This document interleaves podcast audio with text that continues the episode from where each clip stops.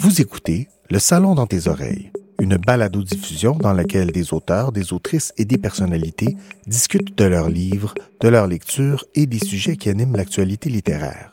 Les enregistrements ont été faits lors du dernier Salon du Livre de Montréal en novembre 2020. Ce contenu est aussi disponible en vidéo sur www.salondulivredemontréal.com. Bonne écoute et bonne lecture.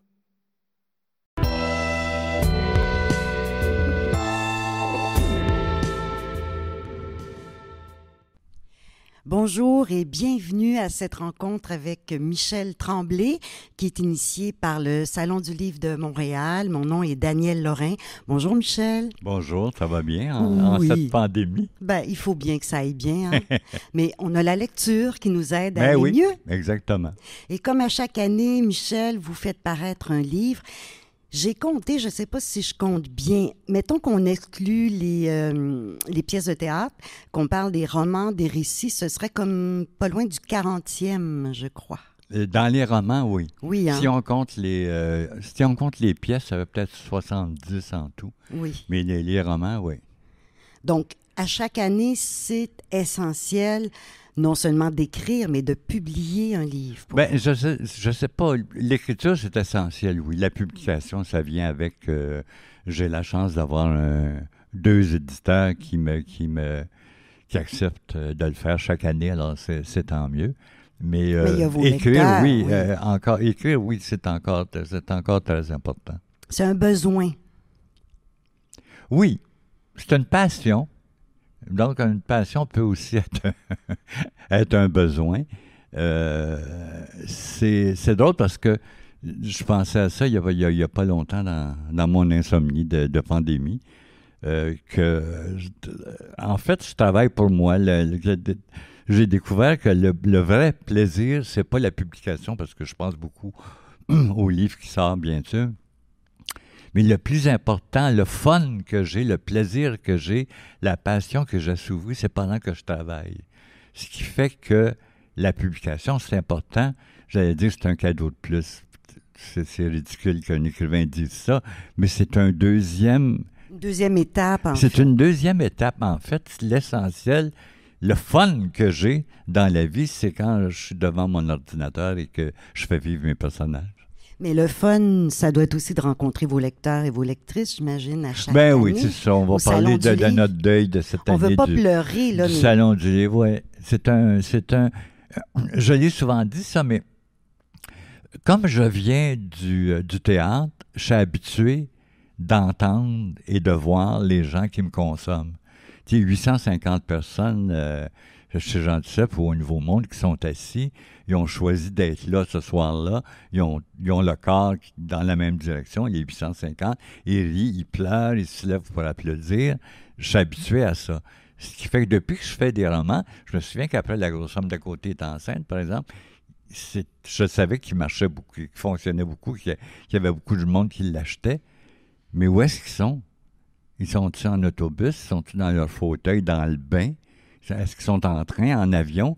Je ne sais pas où on consomme. euh, moi, je, comme, comme je consomme des livres un peu partout, euh, c'est probablement la même chose pour mes, pour, mes, pour mes lecteurs. Alors ça, ça me manque, cette espèce de, de contact avec les gens qui te consomment. Tu sais. Tu te sens pas manger. Tandis que quand tu es au théâtre, tu sais, tu sais qui ils sont. Alors, le salon du livre fait. est d'autant plus important qu'une fois par année, j'ai un rendez-vous, même si c'est 30 secondes, la, la personne t'apporte ton livre, tu la regardes dans les yeux, et puis elle dit quelque chose ou elle dit rien parce que elle, elle- elle- trop gênée, elle est gênée, timide. Mais juste les. J'aime beaucoup ce que vous faites ou vous m'avez vous m'avez amené à la lecture ou n'importe quoi. Et juste ce contact-là, les yeux dans les yeux, c'est devenu. Ben d'ailleurs, j'ai j'ai fait tous les salons du livre oui, depuis, le début depuis. les 42, je pense qu'il y en a eu. Je les ai tous faits pour cette raison-là, d'avoir cette espèce de, de contact du regard avec mes lecteurs.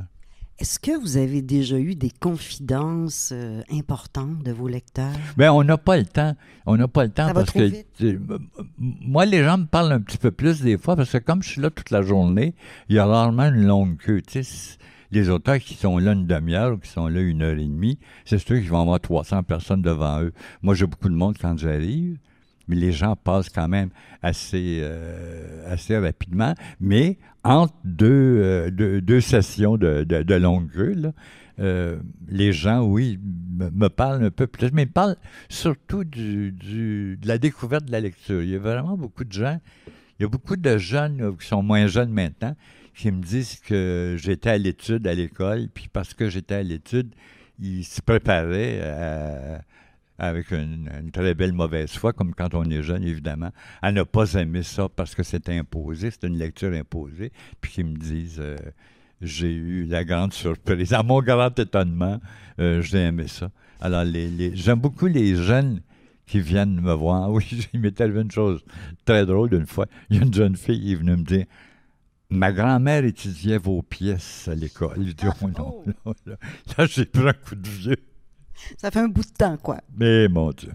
Alors, Michel, ce nouveau roman, Victoire, Victoire, c'est le nom du personnage principal. Vous l'avez dédié à Lise Bergevin, qui, est, euh, qui était une grande éditrice, directrice des éditions Le Méa, qui nous a laissé en, En à l'été l'année 2019. dernière, ouais. Euh, Expliquez-nous pourquoi vous lui dédiez particulièrement Ben, c'est ce drôle parce que, comme pour les, euh, la diaspora des Desrosiers, l'élément déclencheur de la diaspora, c'est Lise qui, pendant un an ou deux, me disait Oh, Michel, j'aimerais ça un jour lire un livre sur l'enfance de, Nana. On sait qu'elle vient de la Saskatchewan, mais on sait très peu de, de cette source-là. J'aimerais ça lire ça un peu. Et ça m'a donné l'idée de- de- d'écrire un livre. J'en ai Euh, plus neuf, en fait. oui. Alors là, c'est la même chose. Les dernières fois que je l'ai vu, Lise me disait Oh, j'aimerais ça lire un livre. Un jour, j'aimerais ça lire un livre sur, euh, sur la jeunesse de Victoire, sur sa rencontre avec son frère, le- leur amour, les- pourquoi ils ont fait des enfants, bon, euh, tout ça. Et euh, Leur inceste. leur inceste, oui, oui, qui est la source même de la famille de mes personnages, parce qu'ils ont eu euh, Gabriel et Albertine ensemble, donc c'est très, c'est très, cette union-là est très importante pour ce que, pour ce que j'ai écrit, euh, ce que j'ai écrit avant. Pour toutes les chroniques, en fait, euh, aussi du, oui, du bah, bah, pour tous les, pièces, les, euh, toute l'Albertine en cinq temps, par exemple, c'est, la fille, euh, c'est une fille, c'est une fille d'un amour incestueux. Donc, la fille de Victoire. Ouais. Bon, parlons-en de Victoire, mais avant le roman. Donc, je pense que quand on la, on la découvre, c'est dans La grosse femme, si je me trompe pas. Donc, elle est déjà grand-mère. Bon, en 42.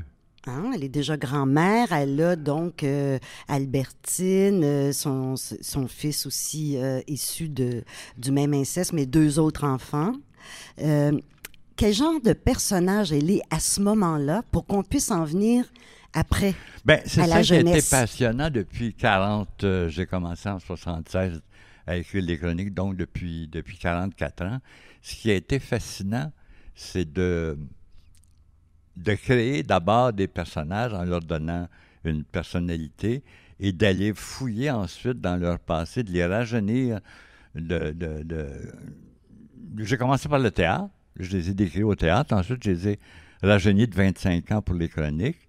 Ensuite, je suis revenu au début du siècle pour Nana et toute euh, sa famille. Puis maintenant, je vais au 18e siècle, au 19e, au 18e, au 19e siècle. Excusez-moi, il faut que je prenne un petit peu d'eau. Ça ne sera pas long. Ben oui, en fait, le, le roman commence en 1800, se passe en 1898. ouais. Alors, ça a été, toute ma vie, c'était passionnant de de d'abord créer des personnages et ensuite d'aller à la recherche de ce qui a pu leur arriver pour qu'ils deviennent les monstres qu'ils étaient quand, Exactement. quand je les ai, quand je les ai décrits. Alors, je les ai démonstruosés. je les ai rajeunis, puis je suis allé à la recherche de leurs sources. Pourquoi ils étaient comme ça? Pourquoi? Qu'est-ce qui les a amenés à... Et je suis remonté euh, dans ce livre-là à la genèse de la genèse, en fait, euh, au, euh, à cet amour absolument euh, magnifique. qui est un- Mais quelle sorte de monstre elle est quand elle est vieille? Ben, c'est-à-dire qu'elle elle a eu une frustration toute sa vie parce qu'elle est obligée de, de, quand elle était enceinte de son deuxième enfant, qui est Albertine, elle est obligée d'accepter la demande en mariage d'un- gars de Montréal. Euh, ça, c'est en 1900, euh, peut-être, euh, je pas, 1920. Et euh, elle, elle- est partie pour Montréal. Elle a été séparée de son frère qui est, qui est parti à sa recherche. Mais toute leur vie, ils ont eu cette espèce ben, d'affection, cette espèce d'amour inassouvi. Ils ont eu quelques années euh, de, bonheur. Je me souviens que dans La Maison suspendue, une de mes pièces, par exemple, euh, qui se passe en 1910, euh, Josaphat euh, apprend à Victoire qu'il vient de vendre la maison, qu'ils vont être obligés de se séparer. Puis elle accepte donc de marier un gars, un gars de Montréal. Alors ils ont été, il y a cette frustration de la femme frustrée qui a connu l'amour, qui a connu un inceste, un amour défendu, qui a probablement, j'écrirai peut-être un livre là-dessus, qui, euh, a probablement avec euh, son, son, son mari-frère, euh, été euh, la paria de la paroisse. Probablement, quand un enfant est arrivé dans cette maison-là, dans un petit village euh, dans les, dans, dans- dans, euh, dans les les Laurentides, euh, ça s'est su, évidemment. Il y avait un enfant, d'où est-ce qu'il vient cet enfant-là? Alors, probablement que de 1898 à 1910, au moment où ils ont vendu la maison, ils ont été les parias. Alors, il y a tout, elle, elle, elle- elle porte tout ce bagage-là. Et dans, dans les chroniques, chaque fois qu'ils se rencontrent, Josaphat et euh, on sent cette espèce d'amour. C'est pas un amour répulsion, mais c'est un, c'est un amour qu'on est obligé de faire comme si il nous, il nous écœurait. C'est alors cette- c'est ça le côté, le côté monstrueux de Victoire dans sa vieillesse. Et je l'ai, euh, je l'ai fait monter au ciel dans le deux. C'est dans Thérèse et Pierrette ou dans La Duchesse et le Roturier où on assiste à la, à la mort de Victoire dans sa petite chambre avec Marcel à côté d'elle. Je pense que c'est une des plus belles pages que j'ai écrites dans ma vie, cette- la rédemption de cette, de cette femme-là qui a été une femme extraordinaire, mais qui était en marge de la société. Qui n'est pas né à la bonne époque non plus, Ah oui, en quelque sorte. hein. Exactement. Donc, on est en 1898. Victoire vient de passer sept ans chez les religieuses.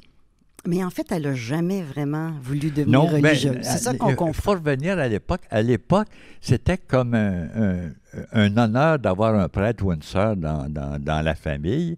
Et c'était aussi une façon de se débarrasser d'une bouche à nourrir. Quand, quand un garçon s'en allait euh, au juvénat pour devenir un frère, ou euh, bon, et quand une fille s'en allait euh, au couvent, c'était un honneur et en même temps, il y avait, il y avait moins de monde à nourrir dans, dans la famille. Ce qui fait que, comme Victoire était très brillante, sa tante, qui était religieuse dans un couvent, a offert à sa famille de la prendre en espérant que qu'elle entendrait l'appel de Dieu, euh, ce qui ne s'est pas produit. Pendant Et, euh, sept ans, quand même, chez pendant les ans, carmélites. elle a, elle a fait croire, ou elle a comme... Oui, on peut dire, pour avoir de l'instruction, pour avoir une éducation, elle a fait semblant que peut-être que oui, que peut-être que non. Puis à un moment donné, euh, c'était fini. Elle, elle a décidé de, elle a décidé de s'en aller. Ce qui fait qu'elle a été coupée de tout ce qu'il y avait de beau dans sa vie, c'est-à-dire en particulier la nature. Je parle beaucoup de la nature dans le, dans le livre parce que moi, c'est le contraire. J'ai été euh, un enfant qui, pendant 12 ans, a connu juste la ville, puis qui a été plongé à Duhamel du jour au lendemain, enfin, un soir, quand on est arrivé, puis je ne connaissais pas ça, la campagne, je ne sais pas ce que c'était. Alors, j'ai fait un peu... Victoire, c'est le contraire. Elle a été coupée de tout ce qu'elle avait aimé. Elle a vécu dans un endroit stérile, des, des murs gris, puis des, des religieuses pendant sept ans. Et au début du roman, je fais redécouvrir tout, le côté merveilleux de la forêt, tout- toutes les, les odeurs, les, les- les- la lumière, évidemment, les couleurs. Elle est comme une enfant, en quelque sorte, quand elle redécouvre. Ouais, Tout ça, hein? Oui, oui, absolument. Est- Je- chaque fois que je parle de, de la campagne, dans tous mes livres, j'essaie de retrouver ce soir-là où, euh, avec ma famille, on est arrivé à Duhamel la première fois, puis que la, la porte de la voiture s'est ouverte. Je suis sorti, puis tout à coup, il faisait noir, je voyais rien, mais ça sentait le sapin de Noël. Puis j'ai dit, puis ce que j'ai fait dire à Nana dans la traversée des sentiments, je pense, ah, ça sent, Noël, ça sent le sapin de Noël, sans savoir ce qui m'entourait. C'est juste le lendemain matin, quand je suis sorti de la maison, que j'ai découvert la grandeur des Laurentides, le- les, couleurs, les odeurs aussi, évidemment. Alors, c'est ce que chaque fois que je parle de la nature de, de Duhamel, j'essaie de, de, de retrouver ça et de le transférer à, à mes personnages. En tout cas, on le sent très fort dans le roman, c'est sûr. On est Un là. roman qui sent fort. On est là. on est là avec elle au, au milieu de la nature. Donc, elle revient au bout de sept ans, mais c'est un appel de son frère, en quelque sorte, qui déprime. Ben, ça dit que leurs parents viennent de mourir dans un feu. Une église, qui de, l'église du, du- du village d'à côté a pris feu. Et Josaphat avait décidé de ne pas aller à la- pendant, la, après la, pendant la messe de minuit. Puis Josaphat, euh, qui est un ivrogne, euh, Est-ce qu'il est déjà un- un ivrogne, le frère de Victoire, à ben, l'époque? il a 20 ans, il doit, il doit boire un petit peu. Euh, On sait qu'il a bu du caribou, en tout cas, puis qu'il s'est ben endormi oui. pendant la messe de minuit. Eh oui. Et le, la maison, voyons, l'église a plus ce qui fait que ils ont perdu leurs parents. Et là, c'est probablement ce qui a déclenché, ce qui a, ce qui a décidé euh, Victoire de retourner parce que elle a toujours été en amour avec son frère, sans se l'avouer, sans doute.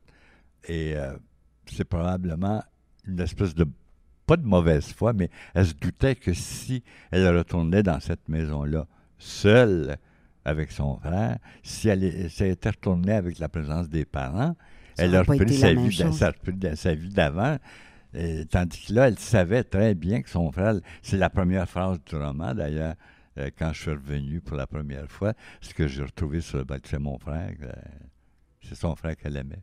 Mais c'est drôle parce que vous dites, euh, elle revient puis elle était amoureuse de, de lui. Ben, quand on lit le roman, tout cas moi, quand je l'ai lu, ce que j'ai senti, bon, c'est sûr qu'elle revient pour s'occuper de son frère. On sent qu'elle est attachée, mais au début, en tout cas, moi, je ne je sentais pas qu'elle était si amoureuse. Lui, on le sent amoureux pas mal depuis le début. Elle, euh, elle est attachée. euh, bon, elle le trouve beau. euh, Oui, il est devenu un homme, mais peut-être un déni aussi. ça peut rester, euh, ça peut rester frère et sœur jusqu'à un certain point. Puis là, à un moment donné, où là, on sent que le désir monte en elle. Oui, mais je pense que ça vient de plus loin que ça. Si c'est pas là, euh, c'est une, c'est une, c'est une erreur dans le roman. une- Ah non, moi, je veux pas dire que c'est une erreur. Au contraire. Non, mais je- elle, elle le dit à un moment donné, le- mon frère que j'aimais tant, c'est dire que ça s'interprète de, de façon différente. là. Mais euh, moi, dans ma tête, elle savait très bien qu'il y avait un danger, qu'elle retournait. euh, c'est pour ça que quand elle revient de- de- d'aller faire ses courses, c'est que c'est quelqu'un c'est quelqu'un qui, qui la ramène, un gars, un jeune gars qui la, la ramène en, en carriole. Tous les deux regardent le dos de Josaphat, puis elle comprend que le, que le gars est homosexuel dans un monde où euh, ça n'existe pas, et elle-même regarde le dos de son frère. En fait, On ils éprouvent le même la- désir. On sent que c'est pas la première fois. Oui, mais on sent qu'ils éprouvent en fait le même désir. Oui. Puis il faut dire que il est beau. Il- C'est un bel homme. Euh, oui, oui. Je ne le décris pas comme étant un pétard, comme étant un Adonis, là, mais il est Euh, beau comme les, les gars carrés de la campagne. Là, oui, Quand euh, même, hein? effectivement. Mais là, je dois vous dire ma grande frustration. Vous avez une frustration? Ah, l'épilogue Qu'est-ce qu'il y a? du roman. Ça n'a pas de bon sens de dire une affaire de même? Que je comprends pas. La dernière phrase qu'elle prononce, Victoire. Oh, au contraire, moi, c'est c'est une des plus belles choses que j'ai écrites euh, Oui, dans ma sais. vie. C'est pas une frustration, c'est c'est-à-dire c'est- je c'est tellement beau que je peux pas vous raconter ce qui s'est passé. Je trouve ça je trouve ça magnifique. Je, je trouve ça dommage que ce soit une frustration parce que je trouve ça tellement beau. Non, c'est magnifique parce, que, qu'elle dit euh, c'est trop beau, je peux rien- pas vous en parler. Rien ne pouvait décrire. Il n'y avait pas de mots pour décrire ce qu'elle a ressenti à ce moment-là, ce qui fait que je lui ai fait dire la suite était tellement belle que je la garde pour moi. C'est ça. Mais nous, Ben lecteurs, Oui. c'est dans ce sens-là que Oui. je dis qu'on a peut-être une, une petite frustration. On, Mais on, on a, on a de l'imagination. Ben, on sait qu'il va se passer. On sait que ça va se passer de Oui, oui, toute façon, oui, là, mais, euh, mais on sait que le, le terrain est mis, je dirais. Hein? Vous, nous, vous nous mettez quand même en appétit. Ouais. Il y a les tricoteuses là-dedans Ouais. aussi, qui sont là aussi euh, depuis, Depuis le début. toujours, depuis toujours. Hein? Euh, et là, mais ce qui est drôle, c'est que tout le long, c'est Victoire qui parle. D'ailleurs, vous lui donnez la Ouais. parole au lieu de, d'en parler de l'extérieur. Ça, j'aimerais ça que vous me disiez pourquoi. Mais aussi, ce qui intervient régulièrement, ce sont les tricoteuses. Donc, la mère, Florence, ces trois filles qu'on retrouve un peu partout. Et qui sont là puis qui disent oui, il va arriver quelque chose, oui, euh, ça va être merveilleux, mais en même temps, ça va être tragique. Donc, ils nous tiennent un peu comme ça sur la corde raide. Je voulais qu'à deux ou trois moments, euh, qu'on sorte de la parole de, de Victoire et qu'on ait la version que que Josaphat, lui, nous dise qu'il est en amour. Parce qu'il va, il va voir les trois, les trois fausses déesses ou les trois tricoteuses, les femmes qui n'existent pas, qui sont peut-être juste dans sa tête. Il va là pour se confier, pour confier sa frustration, pour dire je l'aime depuis toujours. Comment ça se fait qu'elle s'en rend pas compte, puis elle s'en rend pas plus compte avec tout ce que j'ai. J'ai installé des toilettes dans la maison, parce qu'elle elle s'est pas rendue compte que c'est parce que je l'aimais. Des, des choses ridicules comme ça. Alors, je, je trouvais ça très important de sortir de la voie élégiaque, du côté élégiaque du roman, pour tomber dans un réalisme fantastique un réalisme merveilleux parce que ces femmes-là n'existent pas. Ils sont dans la tête de, de. Ça fait partie de ce qui m'a empêché depuis presque 50 ans de tomber dans ce que j'appelle le, reportage, c'est-à-dire que ces femmes-là, le côté fantastique dans tout ce que j'ai écrit depuis La grosse femme, sont là pour m'empêcher d'écrire des romans qui soient juste réalistes je voulais sortir du réalisme, je voulais qu'il y ait un côté, euh, un côté merveilleux des personnages qui voient des personnages qui n'existent pas. Je trouvais ça très, très important de ne pas juste rester sur, euh, de, terre à terre sur la, description de la, de la réalité.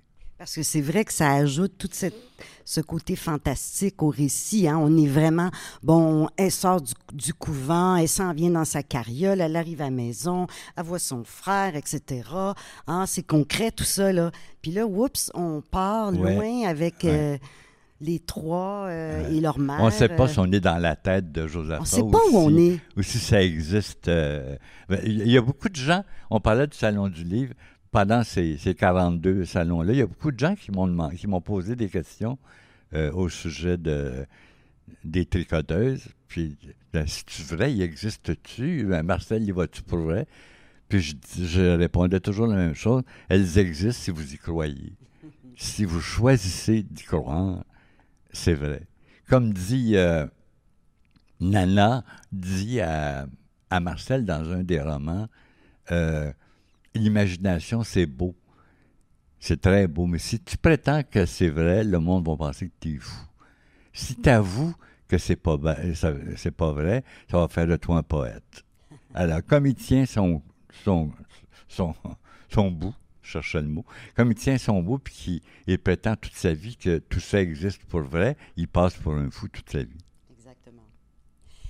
on est, je le disais, vous le disiez vous aussi, 1898. Donc, vous parliez des toilettes qui fait, entre guillemets, construire, mais pas tout à fait dans la maison parce qu'à l'époque, toutes les toilettes sont dehors. Euh, évidemment, il n'y a pas d'électricité. On se promène en carriole. Bon, il y a aussi une certaine reconstitution historique que vous faites. Est-ce que vous avez pris plaisir à faire ça? Ah oui, ben je le fais, je le fais depuis toujours. Euh, dans, dans, La Grosse Femme, c'était des périodes que j'ai connues, ou à peu près, là, de ma naissance jusqu'aux années 60. Ensuite, dans les, euh, la, diaspora des Dérosés, j'ai eu besoin de, de recherche, mais c'est extraordinaire de trouver des détails. J'ai deux recherchistes qui travaillent avec moi, Louise Jobin et euh, Jean-Claude Pepin, qui sont extraordinaires. Avant de commencer un livre, je leur dis, on est en 1922, faut que tu me trouves ce qu'on portait, les vêtements qu'on portait, ce qu'on mangeait, combien ça coûtait, ce qui jouait au théâtre, ce qui jouait au cinéma, tous les détails qui font que si tu les mets dans, un roman, dans le roman, ça donne une, crédibilité à ton, à, ton récit. Ou les personnages historiques, des fois, je fais traverser, par exemple, dans la Duchesse et le, Roturier. Il y a Valérie Giscard d'Estaing qui va voir le spectacle de la Poune puis de, de Juliette Pétry parce que dans son autobiographie, euh, Valérie Giscard d'Estaing disait que pendant qu'il était professeur euh, à Stanislas, dans les années 40, à Montréal, il allait voir les spectacles au National. Alors, quand j'ai vu ça, quand j'ai entendu parler de ça, je me suis dit, il faut que je m'en serve. Et ça, fait que quand tu te sers d'un personnage historique comme ça qui rencontre un de tes personnages, ça donne une espèce de crédibilité, ça te fait tomber, si je peux dire, dans la période. Et euh, j'ai l'impression que plus il y a des détails comme celui-là, par exemple, dans, je ne sais pas dans quel, livre, j'avais découvert qu'en 1920, le pâté, euh, le existait. Moi, je pensais, comme tout le monde, que c'était Cordon Bleu qui avait inventé le, le Paris pâté, mais non, ça existait avant. C'était la même petite boîte bleue. Et quand j'ai vu l'annonce dans, c'est Jean-Claude Pepin, je pense, qui m'avait, qui m'avait fourni ça quand je disais, hein, en 1900, alors, tout en j'ai fait tout un, un chapitre où les, les trois sœurs des Rosiers mangent du Paris pâté. Puis il y a des gens qui l'ont, il y a des gens qui vont dire, mais voyons, ils mangent du pain Ben oui, ça existait à l'époque. Alors ça aussi, c'est le fun à faire. Et je suis comme convaincu que, c'est le fun à lire aussi. Bien, ça permet aussi au lecteur de se raccrocher à ces, ces réalités-là qui datent. À rester dans l'époque. À rester dans l'époque, tout à fait. Michel, en terminant, euh, il y a des écrivains pendant la pandémie qui sont complètement bloqués, qui sont pas capables d'écrire. Il y en a d'autres c'est euh, au contraire, euh, c'est une source de comme ils sont beaucoup plus dans la solitude, ils arrivent à écrire davantage. Comment vous réagissez comme ben, écrivain? J'ai réussi à écrire une petite pièce d'une demi-heure qui sera peut-être jamais jouée parce que, il y a, je ne sais pas, au mois d'août ou au mois de juillet, euh, on parlait beaucoup des aînés, on parlait beaucoup des, des, vieilles personnes qui, qui étaient malades, qui mouraient, mais on ne leur donnait pas la parole. Alors j'ai eu envie de leur donner la parole. J'ai écrit une petite pièce d'une demi-heure entre un couple de 90 ans. Le mari est malade, euh, la femme ne l'est pas, puis elle n'a pas le droit d'aller le voir parce qu'il est dans un CHSLD. Alors, c'est la seule, mais c'est la seule chose que j'ai réussi à écrire. Sinon, je me concentre sur la lecture, je me concentre sur Netflix. Je regarde, je regarde beaucoup la télévision, je m'enferme chez moi, puis comme je suis une personne de, aîné moi-même. Comme j'ai 78 ans, je sais que je ne peux pas trop sortir. Alors, je, me, je m'enferme chez moi. Puis, euh, c'est pas désagréable parce que la, la, journée de la marmotte, j'y suis habitué. Hein, un écrivain est habitué à la journée de la marmotte parce qu'il reste chez lui ou elle reste chez elle pour, pour travailler. Donc, ce côté-là de ma vie n'a pas tellement changé, excepté que je suis séparé de mon chum, je suis séparé de mes, de mes amis. Ça, c'est de mes restaurants et des cinémas et des théâtres. Ça, ce côté-là est, très difficile. Mais je peux pas dire que je m'ennuie parce que je suis seul chez moi. Mais je peux pas dire que je peux écrire non plus. Est-ce que ça veut dire qu'il n'y aura pas de nouveaux romans l'année prochaine? Ben, je les écris à Key West. S'il y a un roman, je m'en vais l'écrire euh, à Key West euh, de novembre, comme d'habitude, à, mai. Ce roman-là a été écrit de janvier à mars euh, à Key West. Donc, on peut espérer. On peut espérer. Je me le souhaite en premier. Je vous le souhaite aussi, Michel. Merci beaucoup d'avoir été là. Merci à vous d'avoir été là.